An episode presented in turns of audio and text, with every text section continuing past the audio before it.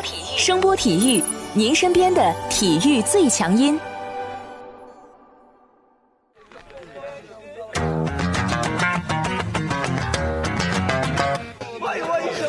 Yo, yo, it's boogie time？Come on, let's swing it, alright?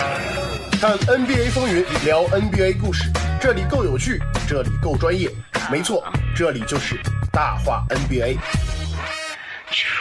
I be the show, make a room, shaking, shaking it down. I be the nigga with a high profile. Everybody come on, we be the shakers with a crazy style. And then shocking the world, cause we the flow, shaking speed, make us rockin' the city. 欢迎大家来继续收听我们的大话 NBA 节目，我是有才哥。大家好，我是小老弟。四月底，随着美国不少州在疫情期间的限制令开始放松啊，NBA 里面有几支球队也都公布了球馆开放的时间，比如湖人就宣布在五月十七号的时候开始开放他们的球馆。考虑到美国目前的这个疫情情况啊，最终能不能如期开放球馆，其实我个人觉得还是个未知数吧。不过总归要迈出这一步，人要上班，球员要训练。如果能够如期开放球馆，让球员开始训练啊，这就给 NBA 本赛季的复赛或者说未来新赛季的筹备工作打了一剂强心针。复赛这种事儿吧，我觉得还是急不得的。你就像咱们的 CBA 一样，复赛的呼声非常的高，球迷们也很急切的想看到比赛。但看看目前国内的疫情防控形势啊，虽然我们国家已经取得了很大的成功，但是压力还是有的啊。一刻都不能放松啊！确实啊，我个人对美国那边能不能如期开放球馆也表示一定的怀疑啊一。切还是要以这个实际情况为出发点吧。联盟针对这个东西，目前来看还是比较谨慎的啊。无论是球员还是球迷，我相信啊，都希望在一个相对安全的环境里面去参与到篮球这项运动。所以说，还是老实的在家蹲着吧先。虽然说现在没比赛啊，这不代表 NBA 不热闹，没有事儿。最近这一周里面呢，NBA 里面出了不少热闹事儿啊。上一周一则新闻突然让我虎躯一震的，哎呀，就你那点出息，看见人家遭中了，是不是赶紧抓把瓜子儿，坐上小板凳啊？詹姆斯被曝出轨，你说看到这新闻，我能不赶紧搬好凳子坐到第一排，对不对？大家别听他瞎说啊，是有这么个新闻，说什么詹姆斯跟一个二十三岁的嫩模怎么怎么样，后来都被证实了，这是个假新闻了啊！美国的一个十八线的小破网站，为了所谓的点击率，有点不择手段。所以我有点遗憾啊，这这没意思。哎，你是不是特别想看到人家倒霉啊？你个这么爱怀疑的人，当你看到这个标题的时候，你都没觉得很假吗？没有，我当时觉得挺假的。阿 King 有空还不如在家搞他的墨西哥玉米卷呢。对对对，Taco Tuesday，给给给给给。哎呀，我怎么能认识你这个智障啊！真想把你这个狰狞的面目拍下来，让大家去看看到底是什么样。呃，说正经的，虽然看完那新闻我虎躯震了一下啊，但以阿 King 这种段位，他要是有这种闲工夫或者嗜好啊，我估计也不会现在才会被抓出来，这明摆的就是被人蹭热度嘛。就像你刚才说的，要是他好这口，早就被扒出来了。你看看霍华德，有名的好这口吧？哎，耗的厉害是吧？对，连私生子的数量都被人八卦出来了。所以，我个人还是相信詹姆斯应该是个正人君子的。况且以老詹目前的身价，哪有空去找这呀？哎，这话从你嘴里说出来，我怎么觉得这么别扭啊啊，？就一边去一边去啊！估计是看着老大哥倒霉，觉得老大哥太寂寞。字母哥上周这个社交媒体账号突然被人盗了，后果嘛，大家也都看到了啊。盗号的人连发了数条消息啊，用比较恶毒的语言攻击了雄鹿队，攻击了字母哥的队友，包括已故的科比，并且发表了一些带有种族主义色彩的言论啊。这个是属于非常典型的网络暴力啊。在出了这个事儿之后，字母哥身边的人就通过这个社交媒体赶紧做出了一个澄清啊。除了以上这些东西呢，这个盗号人还发布假消息，字母哥准备加盟勇士了。这是美国那边破案的一个重要线索啊！这货肯定是勇士球迷啊啊，！那不好说，那万一是其他队的球迷呢，对不对？你制造点事端，让字母哥心理上产生一些变化，有些负担。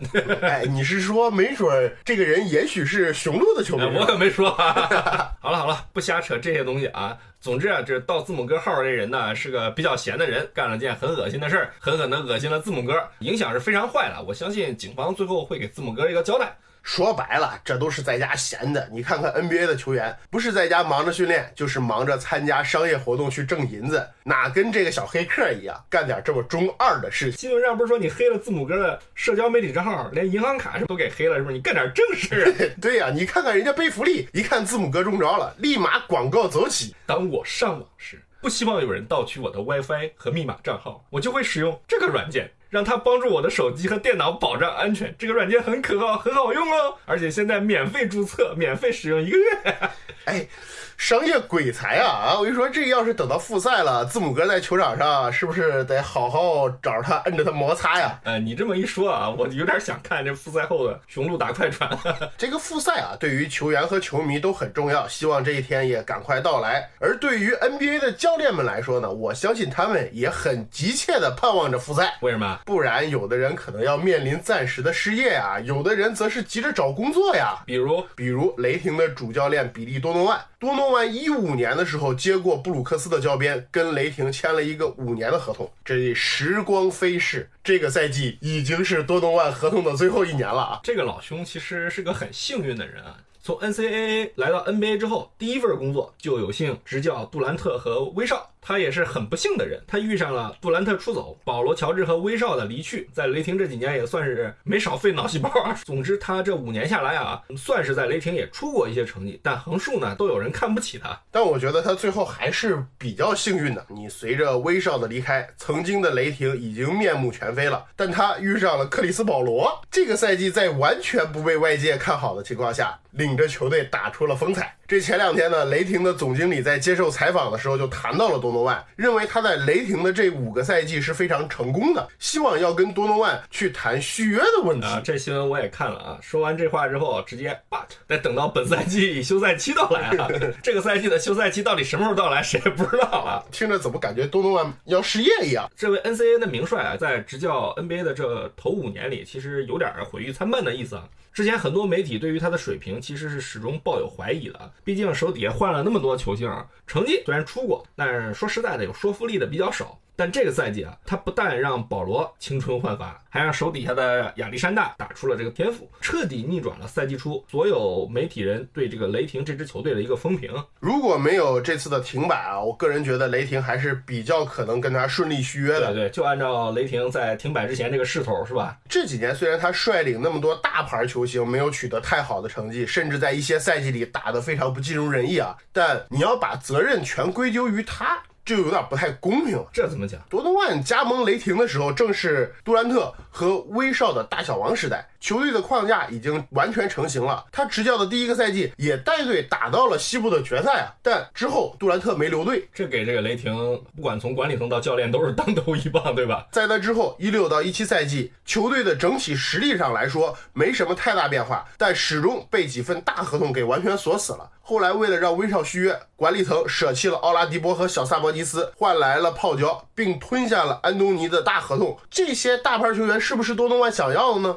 咱们谁都不知道，对吧？但很明显，当时球队是为了留住威少才这么做的。之后的这个事情大家都知道了啊！雷霆经历了连续两年的失败后，核心框架。彻底的解体了，变成了现在这个样子。多诺万这几年在雷霆其实挺不容易的啊，毕竟作为一个学院派的教练，一进入 NBA 就需要不断的和这些超级球星打交道。我个人觉得可能这点上有点让他有些迷茫嘛。你想之前面对的都是学生，对吧？对。你现在面对的是一帮 亿万富翁，但我始终认为啊，他目前不太具备在 NBA 的比较强的球队里面执教。这点可以从他这几年的战绩里面能看出来。说一千道一万有客观原因，这是事实。但你毕竟曾经手握那么多球星。不过呢，他培养年轻人的能力啊，就目前来看，我觉得其实还是可以，可圈可点。当年从雷霆离开的奥拉迪波和小萨博尼斯，其实那时候在雷霆已经算个半成品了。雷霆引进他们的时候，我相信啊，球队多少也会征求一下这个教练的意见。你看亚历山大这个赛季在雷霆表现，包括这几年雷霆那个后卫叫什么福格森，这里面其实多诺万的功劳我觉得是不小。那你觉得雷霆会跟多诺万续约吗？我觉得是有这个可能啊，但很明显现在雷霆不急，雷霆现在是处于一个重建的阶段。虽然说这个赛季他们表现很好，但是目前还有很多未知的东西，非常的不明朗。你对对于是否给多诺万下一份合同，我觉得很大程度上要看一看啊，休赛期有哪些教练会出山找工作，雷霆也要对比一下。这是我认为为什么普雷斯蒂目前不急着跟多诺万谈续约的一个主要原因。这倒也是啊，目前已经公开表示愿意到新球队执教的教练就已经四个了啊，马克·杰克逊、小范甘迪、西伯杜这几位都是有点名气的主持人二人组是吧？对，加森林牛缔造者，这都是赋闲在家的。你还有在岗子的，像勇士的助教麦克布朗、快船的助教泰伦卢这些人，在教练圈子里面都是颇有实力的啊，而且很多球队都对他们产生了很浓厚的兴趣啊。其实教练岗位的竞争，再加上美国有那么多教练活跃在 NCAA 的赛场上，同时 NBA 最近这几年也越来越对欧洲教练开始感兴趣啊。主教练这个岗位的竞争实际上是非常激烈的，我个人觉得激烈程度甚至远超于球员之间的竞争啊。啊，确实激烈啊！因为什么？主教练这个岗位，全联盟就三十个坑，除了你说的那些各个领域的竞争者啊，咱们不能忘了啊，还有来自发展联盟的这些优秀的教练员，其实他们也都盯着这个最高舞台的工作岗位啊。一有好的球队啊，想换教练，其实很多人都是跃跃欲试的。比如今年炒掉了阿特金森的布鲁克林篮网，在赛季进入停摆之后呢，一直有关于这支球队选帅的消息出来。你刚才提到的那些都是有点名气的教练，其实这几个人里面不少人都站出来了，有直接要的，有婉转表达自己想找工作意愿的。可能这些人没有直接说出来想去执教篮网啊，但目前有主教练岗位空缺的球队里，篮网无疑是对这些教练吸引力最大的一支球是队。谁也不愿意去尼克斯接盘，是吧？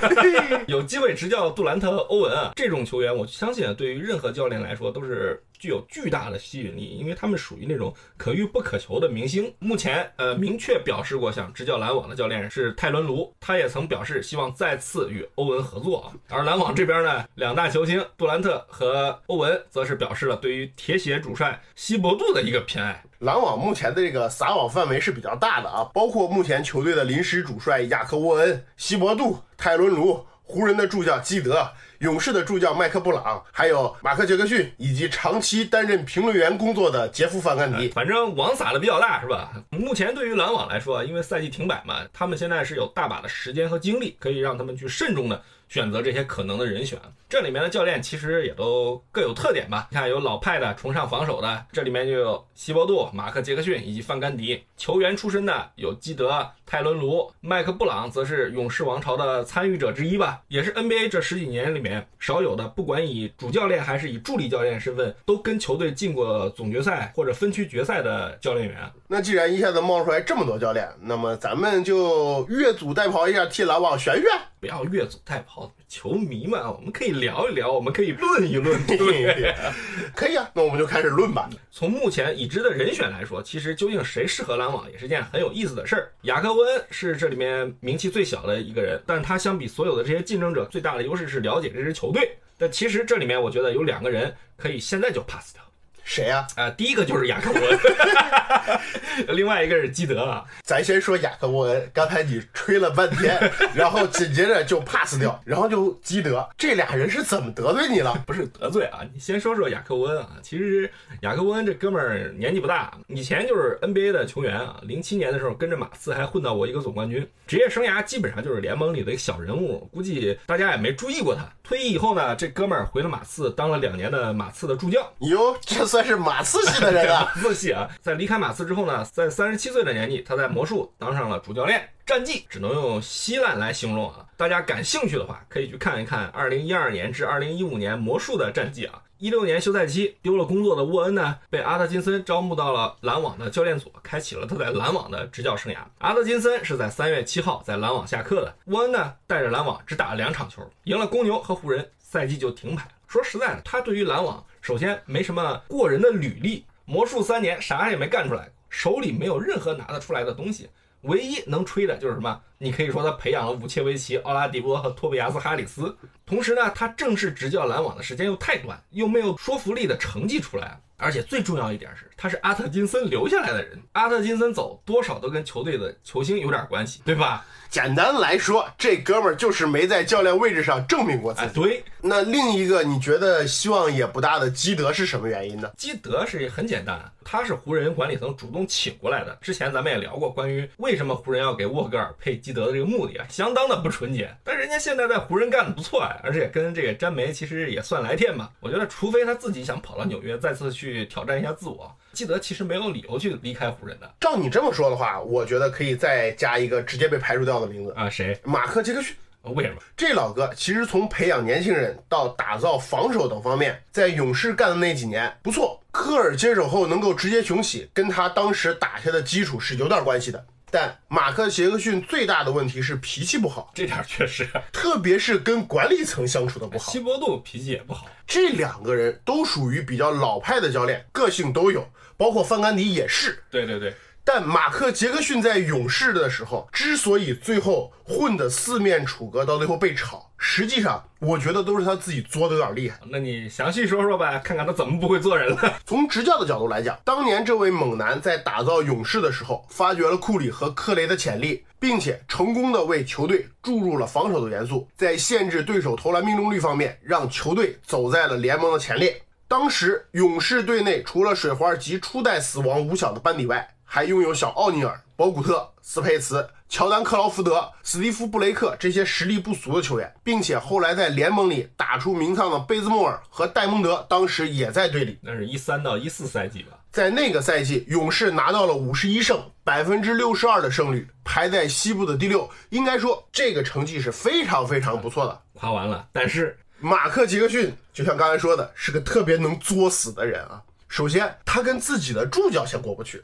在一二到一三赛季的时候，他跟手下管进攻的助教麦克马龙整天是怎么变就怎么来，最后把马龙给气走了。在一三到一四赛季，勇士的进攻战术打得非常的简单，缺乏套路。你勇士空有那么多好的球员，但一到轮转阶段全乱套。主力的时候靠库里玩挡拆。对，你说白了就是马克杰克逊的这个水平问题。其次呢，其次跟助教干了还不算，居然牛掰的跑去跟杰里韦斯特厉害。哎。杰里韦斯特老爷子吃过的盐，我觉得比他吃的饭都多吧？这货居然不让杰里韦斯特去看球队训练！哎呦，我的祖宗哎，你怎么不上天呢？当时这个事儿闹的是非常难堪啊！毕竟大家都知道，杰里韦斯特缔造了好几个球队的王朝。当时勇士老板请杰里韦斯特过去啊，其实他是作为老板的一个代言人出现在这个球队里的。你说当时这事儿闹的，你想想多尴尬啊！这还不算尴尬的，你除此之外，这马克杰克逊还跟乔拉克布的儿子科克拉克布的关系也非常的紧张，闹了一年。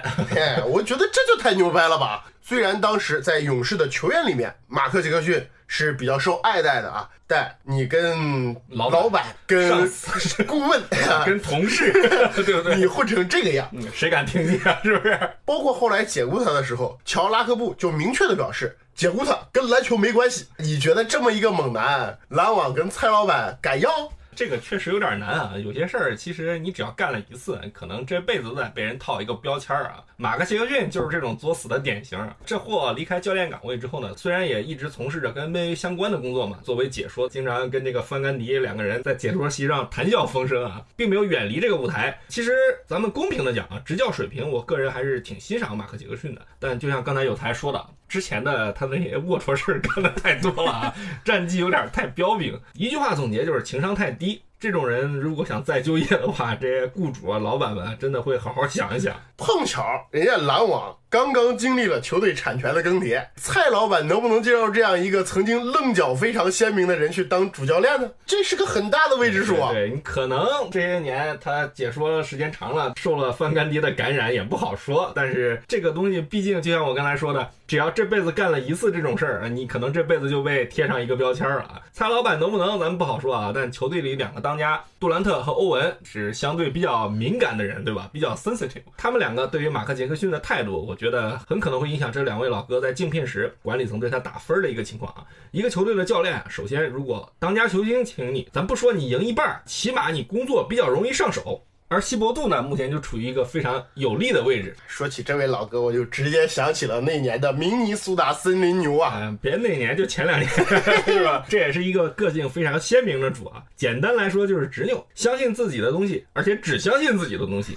他相比于马克杰克逊来说，我觉得他更狠一点，会非常主观的把自己的一些东西强加给自己手下的球员。比如在公牛时期，他就要求自己的手下的球员要敌视热火，要对热火的球员充满敌意。其实这是一个非常老派的思想，本质上来说，你跟当年的活塞的这个乔丹法则有什么区别吗？只不过他没上升到那么激烈的层面啊。但他在公牛那几年，芝加哥绝对是所有球队最不想去的客场啊，特别是季后赛啊。对啊，你不被扒层皮，你就别想出来。对，西伯杜在公牛时期调教球队的防守是非常非常成功的。公牛那几年成绩好，绝对是他的功劳。而且呢，他也发掘出了一批非常优秀的运动员，像罗斯啊、诺阿、泰吉布森、小吉米，其实都是出自于他手。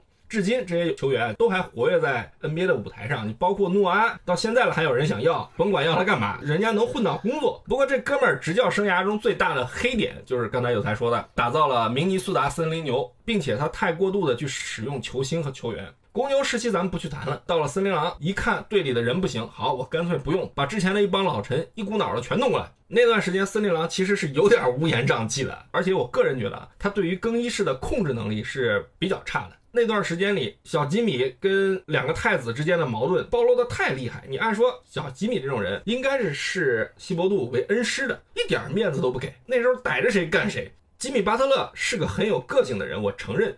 而且呢，他的脾气其实跟科比这类人一样，你得先获得他的认可，他才会跟你好好处理关系。但你好歹是他的徒弟，而且作为主教练，希伯杜不能让手底下人听他的话，我觉得这是教练的一个失职啊。讲真的啊，虽然西伯杜现在有杜兰特和欧文所谓的支持，呼声很高，他也是这些教练人选中名头比较响的那一个，但我认为。他真的有点不太适合篮网。怎么讲？一个很重要的原因就是他爱过度的使用球员。就篮网的其他人都不说，杜兰特和欧文其实都是有比较严重伤病史。你是这个意思是吧？对啊，确实，欧文其实已经连续几个赛季饱受伤病的困扰了。杜兰特呢，目前的情况其实咱们说不清楚。毕竟从那么严重的伤病中恢复过来，能不能经得住希伯杜那种动不动场均三十四分钟靠上的考验，我觉得都是个问题啊。这确实是希伯杜目前从咱们的角度来看比较减分的地方。包括杰夫范甘迪啊，先不论久别赛场的小范甘迪能力究竟如何，他也是个爱过度使用主力球员的人。当年阿德尔曼跟他两个人，多少都得为姚主席过早退役这点负点责任吧？对，对不对？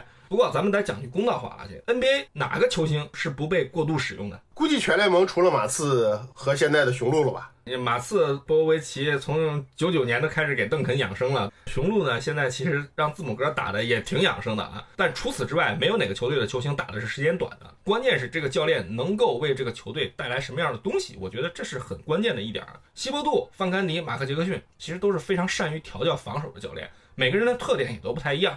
呃，希伯路的比较善于在精神层面上让这个球员充满这个活力，充满侵略性。马克杰克逊和范甘迪，其实我个人感觉在技术层面上，他们的东西可能更多一点。这个杰夫范甘迪现在如果回到教练岗位上啊，究竟是个什么成色？我觉得不太好讲啊。从他对于火箭的调教来说，姚麦时期的火箭真的在当时没说怕过哪支球队。甭管怎么样，确实是打强队是不怵的啊。对你没出成绩，多少有点点子太背的个因素在里面。确实太背啊。这个范甘迪的执教水平，我觉得完全不用怀疑。不过毕竟过过了。这么多年了啊，中间他拿起教鞭，也就是领着一帮子发展联盟的人打了 FIBA 的世界杯预选赛。不过那个时候成绩还是很可以的啊。你拉倒吧，究竟现在 NBA 里现在是个什么执教能力，太难说啊。你翻翻范甘迪的履历啊，除了执教火箭四年，他之前是一直在尼克斯担任主教练，最早能追溯到一九九五年。其实啊，我对他印象最深的还是那一年他拦马库斯坎比打架的时候，挨了马库斯坎比一拳，差点被爆头丢了小命。从离开火箭到现在，其实他已经十三年没有正式在 NBA 执教了，中间基本上都是在解说席上跟人吹牛。能不能适应现在的 NBA，我觉得真的很不好说。那你觉得泰伦卢卢员外怎么样？咱们平时开玩笑归开玩笑啊，泰伦卢可能是这些人选中啊，目前我个人觉得。相对适合篮网的。讲真的，咱们平时包括我自己啊，以前在节目里总开泰伦卢的玩笑。但作为主教练啊，泰伦卢的能力其实是非常不错的，因为他执教詹姆斯，特别是在大卫布拉特被逼走之后，是被詹姆斯钦点接班的啊。很多人其实是带有有色眼镜去看待泰伦卢的。相比前面那几位比较有名的主教练来说，泰伦卢其实段位上来说差一点，但实际上他调教球队防守也是很有自己一套的东西。不然你执教骑士时期，你就算手里有詹姆斯这张大王，你也不可能带着球队连年打总决赛，并且有一年夺冠。其实包括他对特里斯坦汤姆森的使用啊，也都是比较可圈可点的。对，像八仙王这种人，哎，你搁到他手里，他真能给你干点事儿出来啊！而且呢，他有一个很大的优势，就是这家伙很会来事儿。呃，现役球员非常买他的账，毕竟啊，他是一个同时跟詹姆斯、欧文和乐福一起相处过的人，他知道怎么跟这些超级球星打交道。而且呢，相比较其他教练，他更了解欧文。刚才咱们也提到过，阿特金森下课跟球队里两个球星是多少有些关系的。开伦卢在这一点上其实是强过前面说过的那几个老派教练啊。你包括马克杰克逊，虽然他以前也是 NBA 球员，而且论名气、论实力，他要远胜于泰伦卢，但在这方面，我觉得泰伦卢是明显要比他强的。而且呢，泰伦卢这个人，其实从他执教骑士的这个整个过程来看，别管外界是什么样一个声音，泰伦卢是个非常努力的人。好胜心也是非常强。在骑士二点零时期啊，他有过这个吐血生病的消息，当时他也是短暂的离开了教练岗位，调养了一段时间。因为在当时啊，执教骑士、执教詹姆斯压力是非常大的，因为在别人眼里，因为你有詹姆斯，因为你有欧文，因为你有乐福，你就不能输。但实际上，你执教一支球队是个很复杂的过程。主教练除了面对十五个球员，还要面对他的助教，面对他的老板，面对他的上司、管理层。哎，每个人都有自己的想法，每个人都有自己的主张。当有意见不同的时候，或者在工作上有意见交锋的时候，每一个人都是一个麻烦。主教练很重要的一个任务，就是在这些人中去搞平衡，去做工作。把球队捏合成一个整体，并且让这个球队按照自己的想法和思路去打球、去工作。举个例子吧，几年前菲尔杰克逊在这个尼克斯的时候，找费舍尔过来当傀儡玩三角进攻，安东尼不买账，好，我换个教练，把教练换成霍纳塞克之后呢，你发现霍纳塞克也不买他账了，结果球员、教练、管理层三方难受，最后直接闹掰成了笑话。所以说啊，泰伦卢其实就目前来讲啊。对于篮网而言，我觉得是一个非常可以考虑的选项。而且这一年他一直在 NBA 的一线执教岗位工作，从成绩上来说，他的个人履历也可以作为很好的成绩，为他竞聘篮网主教练的这个岗位啊作为支持。那要你这么说的话，其实我觉得目前勇士的助教麦克布朗也是一个不错的选择。你只不过篮网能不能挖他过来是个问题。这怎么讲？麦克布朗从能力上来讲，也是有过不错履历的人啊。对对对，这个人其实履历非常的丰富。对你从零五年开始执教骑士开始，骑士一直是没有更换过主教练的。你 要知道，在麦克布朗来之前，骑士六年换了六个主教练。对啊，零六到零七赛季，他带领着骑士的一点零版在东部一路过关斩将，打进了最后的总决赛。